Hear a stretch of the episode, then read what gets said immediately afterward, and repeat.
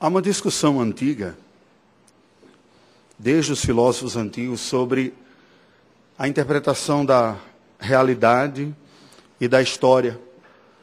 Se o que nós experimentamos na nossa vida é fruto das nossas escolhas ou a realização de um destino pré-estabelecido.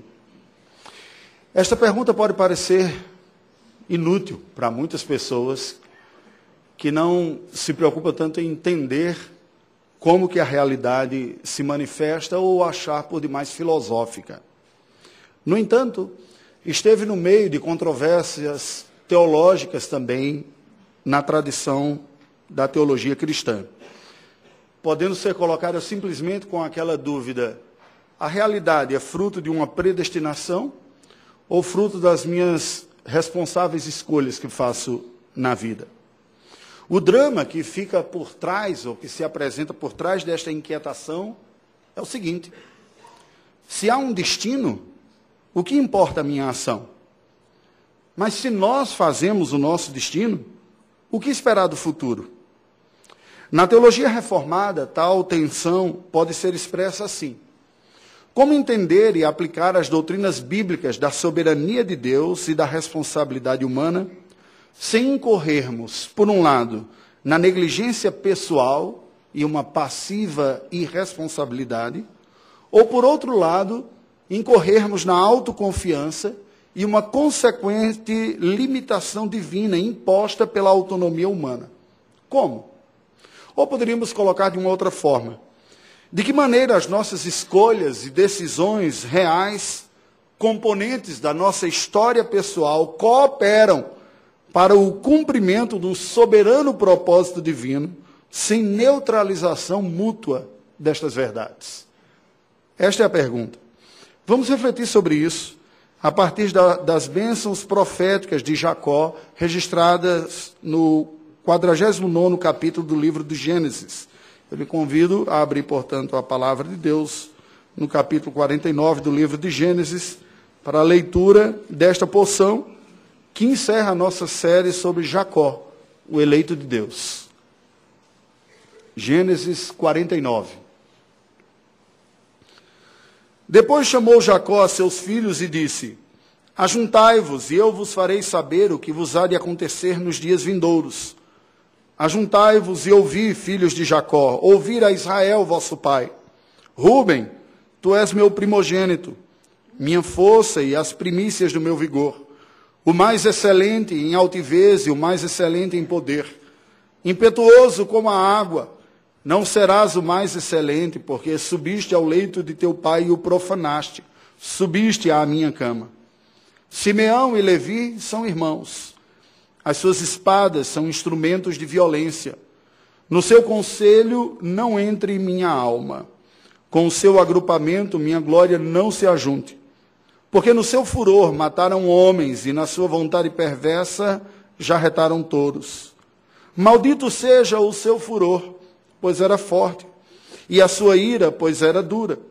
Dividi-los-ei em Jacó e os espalharei em Israel. Judá, teus irmãos te louvarão. A tua mão estará sobre a cerviz de teus inimigos. Os filhos de teu pai se inclinarão a ti. Judá é leãozinho, da presa subiste, filho meu. Encurva-se e deita-se como leão e como leoa. Quem o despertará? O cetro não se arredará de Judá, nem um bastão de entre seus pés, até que venha Siló, e a ele obedecerão os povos. Ele amarrará o seu jumentinho à avide, e o filho da sua jumenta à videira mais excelente. Lavará as suas vestes no vinho e a sua capa em sangue de uvas os seus olhos serão cintilantes de vinho, os seus dentes brancos de leite. Zebulon habitará na praia dos mares e servirá de porto de navios, e o seu limite se estenderá até Sidom. Issacar é jumento de fortes ossos, de repouso entre os rebanhos de ovelhas. Viu que o repouso era bom e que a terra era deliciosa, baixou os ombros à carga e sujeitou-se ao trabalho servil. Dan julgará o seu povo, como uma das tribos de Israel. Dança a serpente junto ao caminho, uma víbora junto à vereda, que morde os talões do cavalo, e faz cair o seu cavaleiro por detrás. A tua salvação espero, ó Senhor. Gade, uma guerrilha o acometerá, mas ele a acometerá por sua retaguarda. Azer, o seu pão será abundante e ele motivará delícias reais. Naftali é uma gazela solta, ele profere palavras formosas. José é um ramo frutífero, ramo frutífero junto à fonte. Seus galhos se estendem sobre o muro. Os flecheiros lhe dão amargura, atiram contra ele e o aborrecem. O seu arco, porém, permanece firme, e os seus braços são feitos ativos pelas mãos do poderoso de Jacó, sim, pelo pastor e pela pedra de Israel. Pelo Deus de teu pai, o qual te ajudará, e pelo Todo-Poderoso, o qual te abençoará, com bênçãos dos altos céus, com bênçãos das profundezas, com bênçãos dos seios e da madre. As bênçãos de teu pai excederão as bênçãos de meus pais, até ao cimo dos montes eternos. Estejam elas sobre a cabeça de José e sobre o alto da cabeça do que foi distinguido entre os seus irmãos. Benjamim é lobo que despedaça. Pela manhã devora a presa e à tarde reparte o despojo. São estas as doze tribos de Israel. E isto é o que lhes falou seu pai quando os abençoou. A cada um deles abençoou segundo a bênção que lhe cabia. Depois lhes ordenou, dizendo: Eu me reúno ao meu povo. Sepultai-me com meus pais na caverna que está no campo de Efron, o Eteu, na caverna que está no campo de Macpela, fronteiro a Manre, na terra de Canaã, a qual Abraão comprou de Efron com aquele campo em posse de sepultura. Ali sepultaram Abraão e Sara, sua mulher. Ali sepultaram Isaac e Rebeca, sua mulher. E ali sepultei Lia. O campo e a caverna que nele está, comprados aos filhos de Et. Tendo Jacó acabado de dar determinações a seus filhos, recolheu os pés na cama e expirou, e foi reunido ao seu povo. Oremos ao Senhor. Deus bendito, a tua palavra acaba de ser lida nesse instante. E tu, que pela ação graciosa do teu Espírito inspiraste o autor, pedimos que manifeste graça a nós nesta noite, por uma outra ação do teu Espírito, a nós vital tanto quanto, que é a iluminação. Ilumina-nos, fala conosco, assista-nos, em nome de Jesus. Amém. Queridos, chegamos no capítulo derradeiro da vida do patriarca Jacó. Aquele personagem, a mim, um dos mais fascinantes da Escritura Sagrada. A sua humanidade plenamente descrita nas páginas do livro santo nos mostra como a graça de Deus atua na vida de pecadores eleitos e vai forjando a vocação que nós temos de ser povo de Deus, instrumento das mãos do Senhor, por mérito e graça do próprio Deus. Nessa parte final, nós encontramos este capítulo todo como uma descrição das bênçãos patriarcais que Jacó profere agora aos seus filhos. Ele, que era a terceira geração dos patriarcas, foi o primeiro a ver o início da expansão do povo de Deus. O seu avô teve dois filhos, Ismael e Isaac, principais, depois teve outros com Quetura. Seu pai, Isaac, por sua vez, teve Esaú e Jacó, mas em Jacó começa essa expansão através do matrimônio. A essa altura, nós já temos um número de 70 pessoas na família. No entanto, o que este capítulo nos apresenta, evidentemente, além de uma descrição poética, de uma bênção que pode ser lida devidamente como uma peça poética, literária, apresenta uma realidade mais rica e importante sem levar ou sem deixarmos em consideração o estilo literário da poesia que aqui está. As bênçãos patriarcais na palavra de Deus têm uma mística especial de profecia e revelação bíblica. Não são simplesmente aquela bênção que alguns mais tradicionais, e eu tento cultivar ainda na minha casa, diante dos meninos dormirem, proferir uma bênção. Né? Bênção, pai, Deus te abençoe, meu filho. Nós fazemos isso muitas vezes quase que num piloto automático, né? como um gesto de, de tradição, embora deva haver em nosso coração aquele desejo, a consciência sincera que é Deus quem abençoa a nossa descendência, apesar de nós e através de nós. Mas é mais do que isso. nós encontramos uma realidade mais poderosa, uma realidade sobrenatural ou mística mesmo, como coloquei aqui. Que assim como Cristo impressionam estas palavras pela sua plena divindade e humanidade. Ao olharmos para Jesus Cristo, vemos a divindade plenamente presente, mas também a humanidade plenamente presente. Essas bênçãos proféticas aqui têm este elemento humano que nós experimentamos também. O desejo sincero e aquela prece manifesta através de uma proferição de algumas palavras, de que a bênção de Deus seja sobre a vida daqueles que nós trouxemos à vida e trouxemos ao mundo aqui. Mas há um outro elemento divino presente que deixa muito claro que aqui não se trata simplesmente de palavras humanas ou desejos ou vontades, até mesmo porque muitas destas bênçãos apresentavam elementos futuros, impossíveis de serem percebidos pelos que o proferiram no momento passado, antes dos desdobramentos destas coisas que iam para além da experiência do indivíduo. Neste caso aqui, nós vemos claramente estas bênçãos alcançando toda a descendência dos próprios filhos de Jacó, os seus doze filhos. Gênesis 49, portanto, confirma essa regra. Nós vemos até mais, vemos neste capítulo aqui o ponto alto das bênçãos proféticas patriarcais. Bênçãos que foram proferidas de Abraão para com seus filhos, de Isaac para com seus filhos e agora de Jacó para com seus filhos também. Mas num volume e num detalhamento muito maior do que os predecessores o fizeram. Nestas bênçãos do capítulo 49, nós vemos simultaneamente como Jacó percebe e revela o legado vocacional de cada um dos seus filhos, mas também um desdobramento que este legado teria a respectiva descendência de cada um dos filhos que veio a dar origem às tribos de Israel. Tais legados históricos viriam a ser resultantes, combinadas, de uma contribuição providencial que cada um dos filhos de Jacó daria à sua respectiva descendência. Dele aos seus filhos, dos filhos à família estendida, da família ao clã e do clã à tribo que levaria o nome do próprio progenitor. Vejamos, portanto, nesta noite como, a partir das bênçãos proféticas de Jacó aos seus filhos, nós poderemos entender melhor a intrincada questão da soberania divina e da responsabilidade humana, refletindo sobre o tema responsabilidade pactual, cumprindo o decreto de Deus. Repito, responsabilidade pactual, cumprindo o decreto de Deus, ou o cumprimento do decreto de Deus.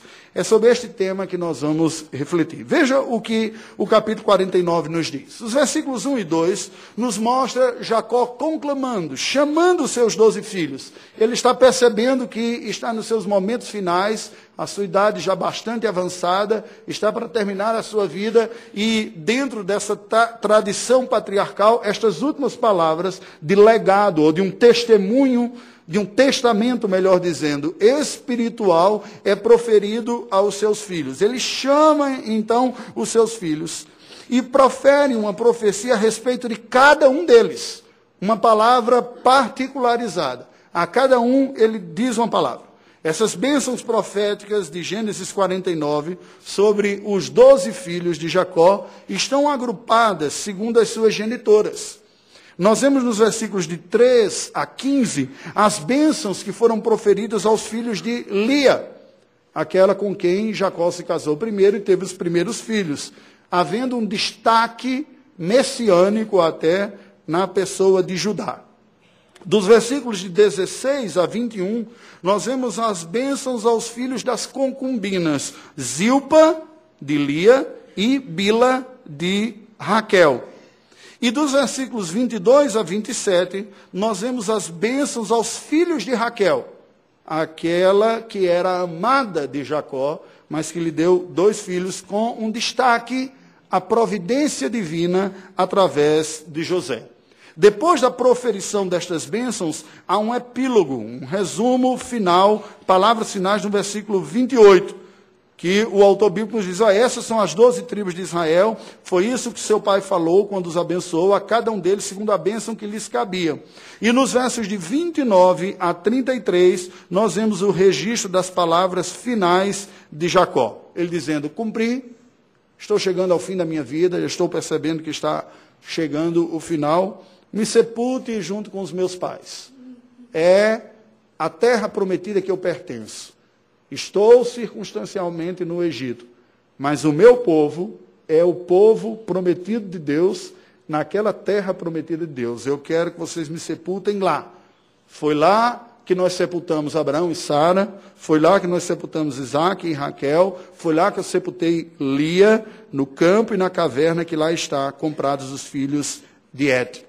E o texto sagrado nos diz que depois destas palavras finais de orientações e determinações aos seus filhos, ele veio a expirar. Recolheu-se à cama, numa descrição bem discreta, recolheu os pés à cama e expirou, e foi reunido ao seu povo. Com isso, dizendo que ele foi recolhido junto com o povo de Deus. Né? O Senhor Jesus interpreta estes textos dizendo que Deus é o Deus de Abraão, Isaac e Jacó, mas ele não é o Deus de mortos, e sim o Deus de vivo. De uma maneira bem discreta e por cima, ampassando, a Escritura Sagrada nos diz que Jacó uniu-se aos que estão na presença do Senhor. Não foi, até mesmo porque ele não foi naquele momento sepultado, mas depois de um certo tempo que o levaram. Ele foi reunido ao povo de Deus. Mas, olhemos para as bênçãos. Vejamos a, o primeiro bloco delas, as bênçãos proferidas aos filhos de Lia. Está descrito entre os versos 3 e 15. Primeiro, a palavra dada ao primogênito, Ruben, entre os versículos 3 e 4. Jacó chama o seu filho mais velho Rubem e diz: Você é o meu primogênito, a minha força, as, minhas prim as primícias do meu vigor. Numa cultura patriarcal, que o primogênito tinha uma importância destacada, não apenas de privilégios, às vezes nós pensamos em termos de privilégios, mas também de responsabilidades. E aquelas pessoas que vêm de famílias grandes, nós não temos mais na presente geração famílias tão grandes assim, mas aqueles que lembram de tios, de avós, vão possivelmente se lembrar que uma das características das famílias grandes é que muitas vezes os filhos mais velhos se tornavam uma espécie de stepfathers, de, de pais auxiliares dos seus pais para criar os filhos mais, mais novos, não é verdade? Aquele que era mais velho vai entrando nos deveres também e diz, olha, ao ponto de um caçula dizer, eu tenho a minha mãe, mas essa minha irmã aqui foi a minha mãe em muitas circunstâncias, me auxiliou. Pois bem, havia essas responsabilidades também presentes tipicamente de uma família ah, patriarcal ou de uma realidade interiorana, como era aqueles dias lá do, dos patriarcas. O que que Jacó está dizendo? Você foi tudo aquilo que um primogênito haveria de ser. Toda aquela expectativa. Você foi o primeiro, aquele tão aguardado, aquele que nós ficávamos olhando com expectativa. Você foi excelente em altivez e excelente em poder também. Você tinha uma característica na sua vida de alguém impetuoso, forte, e muitas vezes os pais criam, especialmente os homens, os pais homem, o pai homem, com relação ao seu filho homem também, de vê-lo querendo querendo vê-lo se desenvolvendo e assumindo suas posições ao longo da vida também, assumindo o seu papel como um adulto, como um homem, abraçando responsabilidades e, neste sentido, aquela satisfação de ver que não está criando uma pessoa mole especialmente num contexto em que todos precisavam colaborar, como eram aqueles. E é isso que Jacó está dizendo. Entretanto, o seu ímpeto, forte como águas descontroladas, tirou de você a excelência da sua primogenitura. Você foi levado por esse ímpeto de querer ser, fazer e acontecer, e subiu ao leito do seu pai e o profanou, subiu à sua cama. Jacó então faz alusão a, a prática do incesto que Rubem cometeu com uma de suas mulheres, uma das mulheres de seu pai, Bila, não era sua mãe, mas era mãe de alguns dos seus irmãos. Nós já vimos isso em algumas passagens passadas, alguns sermões passados, né? naquela atitude de querer resgatar uma autoridade ou uma posição maior, não apenas uma questão de lascívia. E por isso, você está desqualificado como primogênito. Entre os versículos 5 e 7, nós vemos Jacó então falando para os dois filhos seguintes que nasceram do seu casamento com Lia, do seu relacionamento com Lia, Simeão e Levi. E Jacó vai destacar de Simeão e Levi o que eles foram e que marcou sua vida também. Justiceiros embrutecidos. Pessoas que, indignadas por uma injustiça cometida, um sofrimento na sua própria casa, a violação da sua irmã Diná, decide fazer justiça com suas próprias mãos e executa uma cidade, a cidade de Siquém. E diz: Essa é a história de vocês. Vocês foram instrumentos de violência. O meu conselho não entra, a minha alma não entra no seu conselho.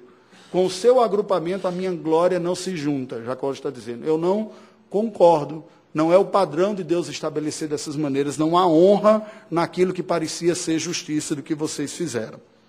É como se até aqui Jacó estivesse dizendo o seguinte: Deus me deu filhos e eles não demonstraram tanta honra assim.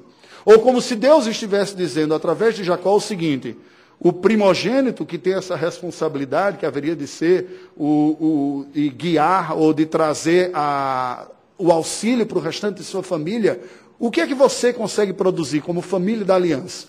O seu primeiro foi desqualificado pelo incesto, o segundo e o terceiro por assassinato. Como se Deus dissesse: olha, se depender das qualidades de vocês, esse Salvador não, não chega o Salvador prometido lá no jardim, de que do descendente da mulher vier. Não há um perfil redentor no meio deste povo da aliança. Aí entra o quarto. O quarto é Judá, que leva a maior porção daqui. Vai do verso oitavo até o verso do décimo. De 8 a 12, nós vemos Deus falando sobre Judá, através de Jacó, algumas imagens fortes. As imagens do leão, do cetro e do jumentinho indicando claramente que este quarto aqui era ele quem haveria de ser um instrumento ou escolhido por Deus para trazer depois o Messias. Essas três imagens que àquela altura eles não faziam nem mesmo ideia do que significariam, mas que o Novo Testamento vai apresentar de forma clara e abundante relacionando a Jesus Cristo, o leão da tribo de Judá. Como até no livro do Apocalipse anuncia, aquele que é digno para desatar os selos e cumprir. Ele é o leão, ele é o poderoso, ele é aquele que reina e que governa. Ele é chamado leão de Judá. Ele é aquele que tem o cetro, o rei sobre todas as coisas. Mas ele é também aquele que serve. E daí a imagem do jumentinho presente também. Os três. O que é que Deus está dizendo com isso? Apesar do texto sagrado nos mostrar que Judá também não era, na sua própria natureza, um exemplo perfeito de piedade. Depois que ele fica viúvo, nós temos aquele caso muito esquisito do relacionamento com a Tamar, né? que oportunamente nós vamos estudar. E daquele relacionamento esquisito também vem a linhagem que Deus mandará o Messias, o Salvador. O que é que Deus está dizendo? A salvação que eu vou trazer ao mundo não depende de vocês, porque vocês não estão à altura da redenção. Nenhum de vocês. Lá, nem aqui. Nenhum. A salvação que eu vou trazer ao mundo depende de mim, da minha graça, de usar quem eu quiser. Porém, há algo mais a ser dito aqui. Sigamos o, o que o texto sagrado nos diz.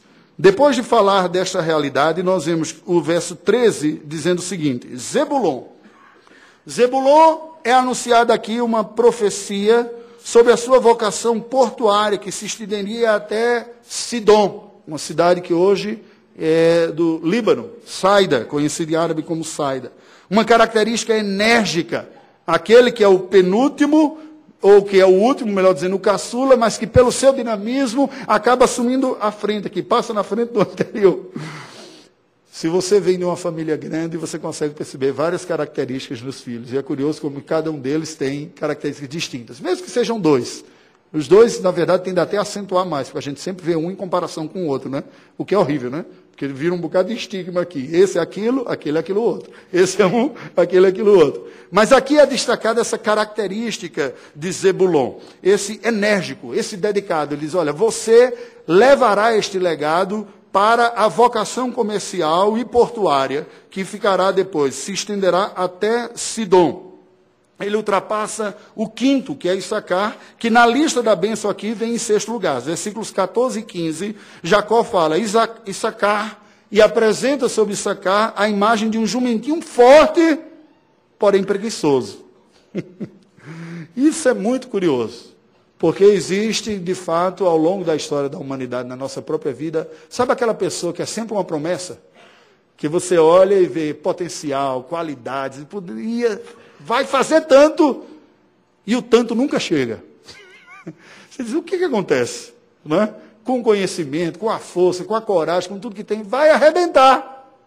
E o que arrebenta é a sua expectativa. Né? Então, esse aqui foi Issacar. Uma tribo inexpressiva no meio do povo de Deus.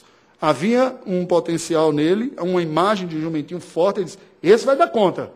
Mas na realização, não deu. O que nós vemos aqui? O que nós podemos aprender destas bênçãos aos filhos de, de Lia? Há uma mensagem central importante, preste atenção. A primazia natural em contraste com a primazia espiritual. Se nós seguíssemos a prioridade cronológica dos filhos de Lia, isso não bateria com a realidade que veio acontecer depois. A ordem natural não foi a ordem espiritual. A ordem natural não determina propriamente a ordem espiritual.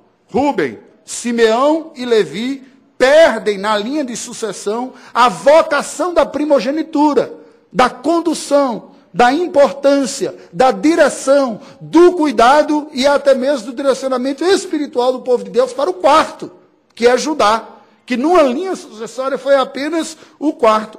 Isso ressalta a incompetência humana em contraste com a supremacia da soberania de Deus na redenção. Por isso que há um destaque em Judá aqui, que naturalmente não queria ocupar essa posição, pelas ordens da lei social e a lei civil de uma sociedade patriarcal, haveria que passar três antes. Imaginemos o primogênito morrendo, viria o segundo lugar para assumir essa posição, aí ele morre e viria o terceiro lugar para que Judá ocupasse como sucessor do trono, teria que morrer os três primeiros. Mas preste atenção. Espiritualmente, a ordem natural não determina a ordem espiritual. Eu não estou falando só de questões ligadas a nascimento, não. A tudo. Há pessoas que naturalmente deveriam ser destaque, serem exemplos, serem mestres. Ele diz: pelo tempo que vocês têm, já deveriam ser tudo isso. E a palavra de Deus diz: tanto Paulo, ah, escrevendo aos Coríntios, quanto o autor aos Hebreus. Muitos de vocês são como crianças, tem que tratar como criança e dar leitinho, porque não se desenvolveu. A ordem natural seria nós imaginarmos que alguém que está há tanto tempo caminhando com Deus na aliança amadurecesse e tivesse maturidade para conduzir outros. Na prática, nós percebemos que pessoas que chegam depois podem se aproveitar mais dessa graça, desfrutar mais e crescer na dependência de Deus para dar uma lição para aqueles que foram negligentes com seus exercícios. A ordem natural pode se assemelhar a alguns planos de carreira de trabalho que a única coisa que você precisaria fazer para ser promovido é estar vivo. Esteja vivo, a cada ano você vai subindo de posto. A ordem espiritual não respeita simplesmente o estar vivo, mas essa dependência de servir ao Senhor em que nós vamos crescendo de glória em glória. Esta lição ficamos aqui. Segunda porção: as bênçãos aos filhos das concubinas Bila, de Raquel, e Zilpa, de Lia, dos versos 16 a 21. Acompanhe. Nos versos 16 a 18, nós vemos a fala sobre Dan, filho de Bila. Diz: Dan julgará o povo, será como uma serpente junto ao caminho. O que está dizendo sobre Dan, que foi uma das menores tribos de Israel, ao ponto dele nem mesmo conseguir viver na área que lhe foi dada e depois tendo que conquistar um outro pedaço desconectado de onde ele estava, no extremo norte da nação de Israel, é que aquela tribo tinha um potencial muito grande, apesar de ser pequenininho. E aí vem um contraste com o que nós vimos anterior, o de Issacar. Pequenininho, mas com potencial, se desenvolveu. Verso 19, de Gade, filho de Zilpa. Aqui é proferida uma profecia falando da, do estado em que ele ocuparia, ou a região que ocuparia no futuro. A vulnerável região da Transjordânia. A região que foi ocupada ou experimentou durante uma boa parte da sua história, ou a maior parte da sua história, os assaltos das tribos que vinham do Oriente. Estava mais a leste. E aqui é dito sobre Gad essa vulnerabilidade que experimentaria na região da Transjordânia, ao ponto de receber ataques e também ter que aprender a devolver e combater com isso, se tornou especialista em guerrilhas também. Versículo número 20, é dito sobre Azer, novamente sobre Zilpa aqui. De Azer é dito que haveria pão abundante e delícias reais nesta descendência ou nessa tribo. Apontando para a realidade geográfica privilegiada das terras férteis ocupadas por Azer nas encostas do noroeste de Israel. Aquele pedaço do Oriente Médio é o pedaço mais fértil, que passa não apenas pelo noroeste de Israel, mas já se conecta com o Líbano. Eu tive a oportunidade de conhecer a parte libanesa desse pedaço, chamado Vale de Becá, que era conhecido na época do Império Romano como o celeiro do Oriente Médio. Tamanha a fertilidade que havia. Isto fez parte da composição da palavra de Jacó, a bênção a Azer. E por fim, voltando a Bila, é dada uma profecia sobre Naphtali. E é dito de Naphtali que Naphtali seria como uma gazela solta de palavras formosas, falando de uma característica do povo dessa tribo, de liberdade e agilidade deste povo que ocupou o extremo norte de Israel, uma região muito bonita também. Que lição nós podemos tirar daqui? O que, é que nós podemos aprender desta realidade? Ou destacar desta realidade das bênçãos aos filhos das concubinas Bila e Zilpa? Eu destacaria o impacto federativo. O que isso significa? Embora não seja uma fatalidade, é inegável a contribuição que uma geração dá à geração seguinte. O que nós vemos destas palavras aqui é que alguns aspectos que são traços da personalidade dos indivíduos, filhos de Jacó, seriam passados como um legado pessoal à sua descendência que cultivaria essas características que se, se potencializariam e se tornariam depois características do povo, próprio povo descendente. É óbvio que isso não é genético. Embora de uma maneira inocente, nós tratemos padrões de comportamento como se fosse genético. É muito comum nós ouvirmos dizendo, ah, eu tenho esse temperamento por causa do meu sangue italiano. Não é? Ou então o reverendo tem esse temperamento por causa do sangue nordestino dele. Por isso que ele é jeito. Conversa fiada. Não é? Existe, na verdade, uma contribuição cultural de educação, que é muito mais forte do que a gente possa imaginar. Isso não está no sangue. Isso é na influência que nós aprendemos. Nós nos relacionamos com estas pessoas. Aprendemos, consciente e inconscientemente, como agir, como reagir, como nos comportarmos. Não há uma, uma hora que se diz, pausa, como agir quando alguém pisar no seu pé. Dificilmente vai ocorrer. Talvez em algum momento devocional, um pai chama o filho lá e vai fazer isso. Normalmente, a gente vai aprender muito mais vendo como é que o pai age quando pisa no pé dele. Muito mais do que um momento devocional. Não se engane. Então, esta realidade aqui nós podemos falar como sendo, em teologia, do impacto federativo. Aqueles que têm autoridade sobre outros exercem uma influência sobre esses outros, sobre os quais ele tem autoridade. Isso não é uma fatalidade. Não significa dizer que todos aqueles que estão debaixo dessa influência seguirão ipsis literis ou seguirão em todos os detalhes aqueles que vieram, mas com certeza absorverão muito destas influências. A contribuição virá geração após geração. Os traços de personalidade e a postura são ratificados, e aí pode parecer até uma psicologia behaviorista, né? mas são ratificados por confirmações que nós dizemos, muito bom, foi bom que você fez assim, ou são reprimidos por broncas ou disciplinas que são dadas aí. Mas também, não apenas as virtudes, mas tristemente são repetidas, geração após geração, erros. E no nível muito mais complexo que nós gostaríamos de admitir. Como não faz sentido, mas acontece. Pessoas que sofreram alguns tipos de abusos serem replicadores dos próprios abusos que sofreram na sua própria infância. Esta influência passa de geração a geração. E isto é explicado pela lei natural da autoridade federativa. Autoridades influenciam aqueles que estão debaixo do seu poder de influência. Um exemplo positivo e negativo também. As histórias dos reis de Israel. Quando você lê o livro dos reis ou o livro das crônicas, fica absolutamente claro o impacto que os reis tiveram sobre a sua geração comunicando ora uma reforma piedosa, ora levando o povo para uma idolatria maior. Isso não elimina a responsabilidade de ninguém, mas nos ajuda a entender como que estas coisas se processam. Por fim, nós vemos as bênçãos proferidas aos filhos de Raquel, no terceiro bloco, versículos de 22 a 27. De 22 a 26, nós vemos um outro grande destaque aqui dessas bênçãos proféticas, agora dado a José. Se o primeiro foi a Judá, o filho de Lia, esse outro é dado a José. José é nos apresentado aqui como aquele que tem ramos frutíferos. É destacado desta bênção aqui o poder bélico e a maior bênção que ele leva. E tanto foi que Jacó vinha adotar os seus filhos, filhos de José, como sendo seus próprios filhos, proferindo uma bênção especial para eles, Efraim e Manassés. Na distribuição da terra prometida, não há a tribo de José. Ocorre o desdobramento desses seus dois filhos em duas tribos, as tribos de Efraim e Manassés, que estão ao norte.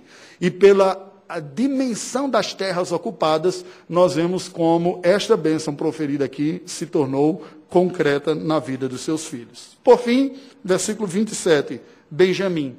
É nos apresentado como um lobo que despedaça de manhã e à tarde reparte o seu despojo. Uma tribo pequena, mas extremamente violenta.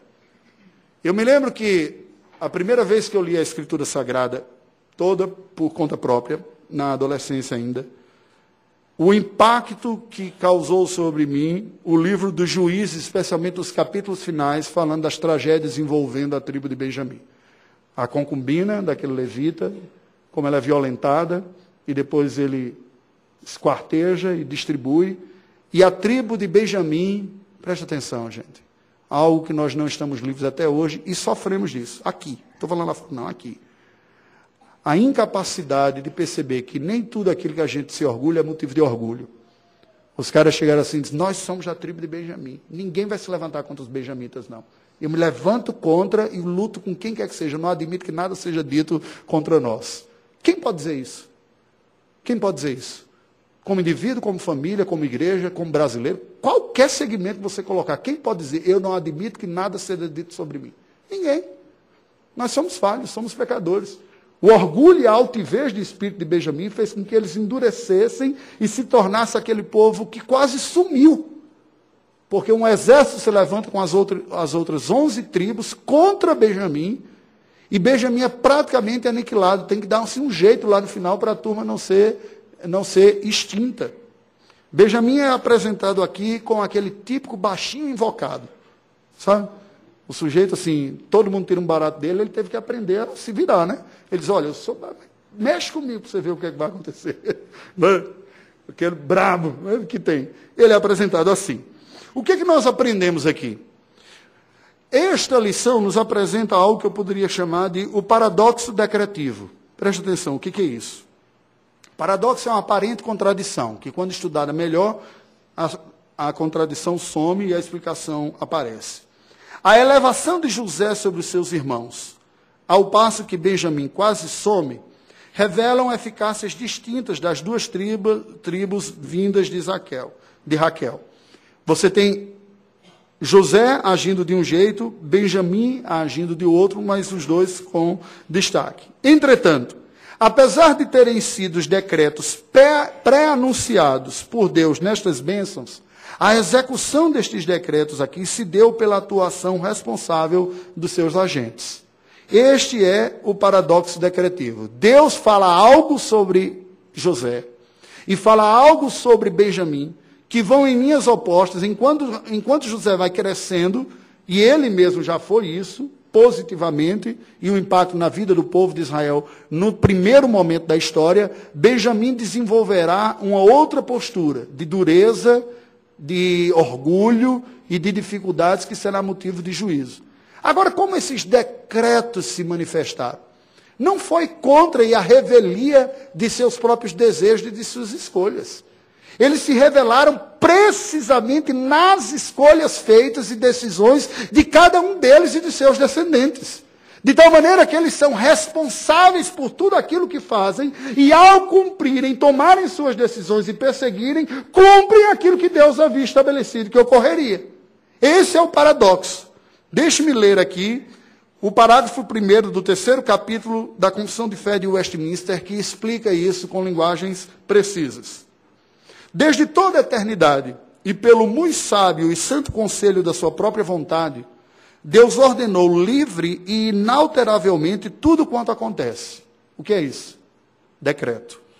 Porém, de modo que nem Deus é o autor do pecado, Deus não peca e não executa pecado, nem violentada é a vontade da criatura. Nem violentada é a vontade da criatura. Nem é tirada a liberdade ou a contingência das causas secundárias antes estabelecidas. A linguagem é um pouco técnica da confissão de fé, né? O que, que a confissão está dizendo? Deus soberanamente decretou tudo o que há. Mas esse decreto de um Deus que é infinitamente sábio e poderoso se processa de uma maneira tal que a vontade de ninguém é violada, nem é desrespeitada a realidade das causas secundárias. Ou seja, os fatores que tornam as coisas existentes como elas são: inveja, raiva, desejo de vingança, desobediência, por outro lado, generosidade, amor, perdão. Nós somos responsáveis por tudo aquilo que fazemos, não somos violados em nada disso, mas ao tomarmos as nossas decisões, tudo concorre para aquilo que Deus já havia estabelecido. De tal maneira que Deus não é culpado pelo pecado e nenhum homem é violentado nas suas escolhas. É isso que a nossa tradição diz. Qual é a mensagem desse texto? Preste atenção. Deus executa na história o seu decreto. Este decreto tem no centro do enredo a redenção de todo o seu povo. Para isso, o soberano Senhor usaria cada uma das tribos de Israel em sua respectiva trajetória, cada um do seu jeito, com suas escolhas e suas descendências, para cumprir uma vocação que, embora tivesse sido estabelecida por Deus, esta vocação decretada seria ativamente construída pelas decisões de cada agente envolvido nas contingências das circunstâncias da providência. Em outras palavras, Deus decretou e o homem executa conforme suas percepções e suas decisões, responsáveis tudo o que faz. Esse texto sagrado nos apresenta, no meio desses doze filhos de Jacó e das bênçãos proferidas a ele, algo gracioso ou um elemento central, como nós destacamos aqui, da redenção no meio de todo o decreto. Percebam que dos doze filhos de Jacó, há ênfase em quantidade de informação e conteúdo a dois deles: Judá e José. Por quê? Mas, preste atenção, muito mais do que simplesmente dizer, vocês são responsáveis pelos que vocês fazem, cuidado com as decisões que vocês estão tomando, e tudo isso é verdade, faça isso, cumpra a vontade de Deus, fuja do pecado, tudo isso é verdade. Muito mais do que isso, o que está sendo revelado aqui é o Deus gracioso e redentor que entra na nossa história como pecadores que somos para executar o seu plano redentor. E isso é dito através dos destaques que são dados a José como provedor à família da aliança, aquele que recebeu recursos para trazer vida e preservação a toda a sua família, e como Judá, e através de Judá, o rei servo, o governo espiritual. Dois elementos complementares que falam do governo gracioso de Deus. O governo gracioso pelos elementos naturais, vindo através de José, e o governo gracioso vindo pelos elementos sobrenaturais pela descendência de Judá, ambos apontando e culminando em Cristo Jesus, que é o Rei dos Reis e Senhor dos Senhores, é o provedor da sua igreja, é o redentor do seu povo. E ele, diferente de Judá e de José, não teve pecado nenhum. Ele é verdadeiramente o primogênito de Deus, diferente do meu primogênito, do seu primogênito, diferente dos primogênitos da Bíblia, diferente de todos eles. Ele é o sem pecado redentor. Qual é o recado universal desse texto aqui? Deus dispõe da sua criação e recriação, que é a sua igreja, como instrumentos da sua graça, segundo a vocação de cada um, a história e a trajetória de cada um. De tal maneira, preste atenção, que providencialmente da sua igreja nós nos tornemos eficientes instrumentos da sua graça, segundo a vocação particular. Somos todos instrumentos e alvos do governo, do juízo e da redenção de Deus em Cristo ao mundo, em nossos limites e oportunidades. São diferentes de cada um. Entendamos-los, respeitemo-los e usemo-los. A trajetória de nossa vida foi estabelecida por Deus, como tudo mais, mas de tal forma que a sua livre vontade não viola a nossa, mas se estabelece através das nossas escolhas reais e das demais contingências ou circunstâncias limitadoras que cercam a nossa existência. Esta doutrina é chamada de providência. Concluindo, Deus, como a causa primeira da realidade, dispõe da sua criação e recriação, a igreja, como instrumentos da sua vontade segundo a vocação de cada um.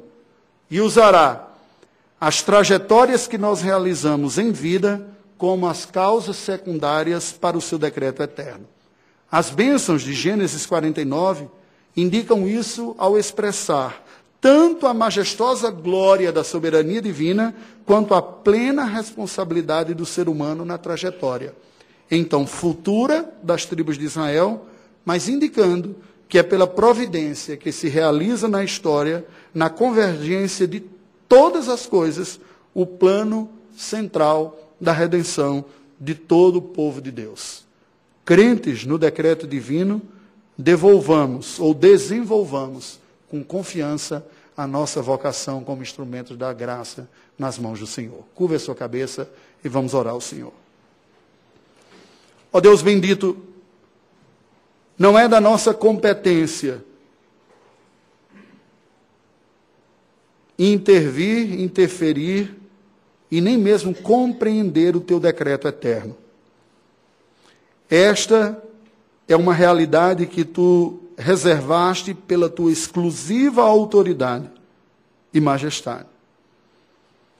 É, contudo, da nossa competência confiarmos na tua soberania, descansarmos no teu cuidado providencial, descansarmos no nosso coração, entendermos que quaisquer virtudes que desenvolvamos não são frutos inatos e essenciais de uma bondade que não temos em nós mesmos. Entretanto, Senhor Deus, é da nossa competência, conforme ordenado por Ti, na Tua palavra, claramente, reconhecer a nossa própria miséria, nossa limitação, nossa indignidade, fugirmos do orgulho e da prepotência quando alguma virtude se manifesta através de nós.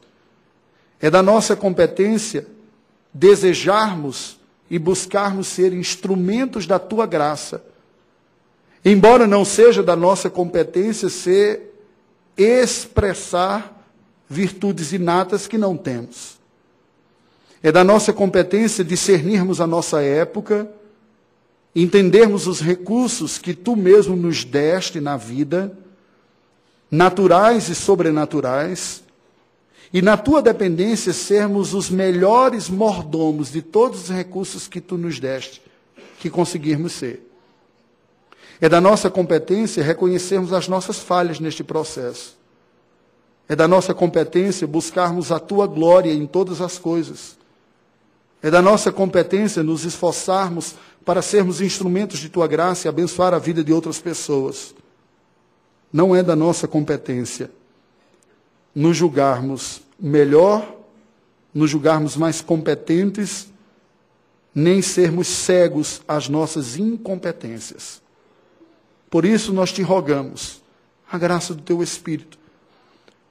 Porque somente mediante a ação do teu Espírito não seremos tomados de espíritos orgulhosos, não seremos mortos espiritualmente pela autoconfiança, não ser, seremos gentis, generosos e misericordiosos com aqueles que não receberam a mesma medida de graça que nós recebemos.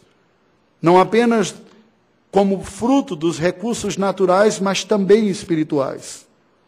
Pedimos, ó Deus, que tu nos ajudes a mantermos o foco daquilo que foi apresentado nestas bênçãos aqui o foco da redenção. De todas as palavras que Jacó deu aos seus filhos, houve um destaque no cuidado gracioso e providencial do Senhor para com o seu povo, a sua igreja. Ajuda-nos a vermos a nossa vida assim também. Temos tantas responsabilidades, mas que não percamos de vista jamais que o centro está a glória da redenção que tu estás executando na história, através do teu Filho Jesus Cristo, e por meio dele, usando instrumentos como nós, como testemunhas e como recursos em tuas mãos. Oramos em nome de Jesus. Amém.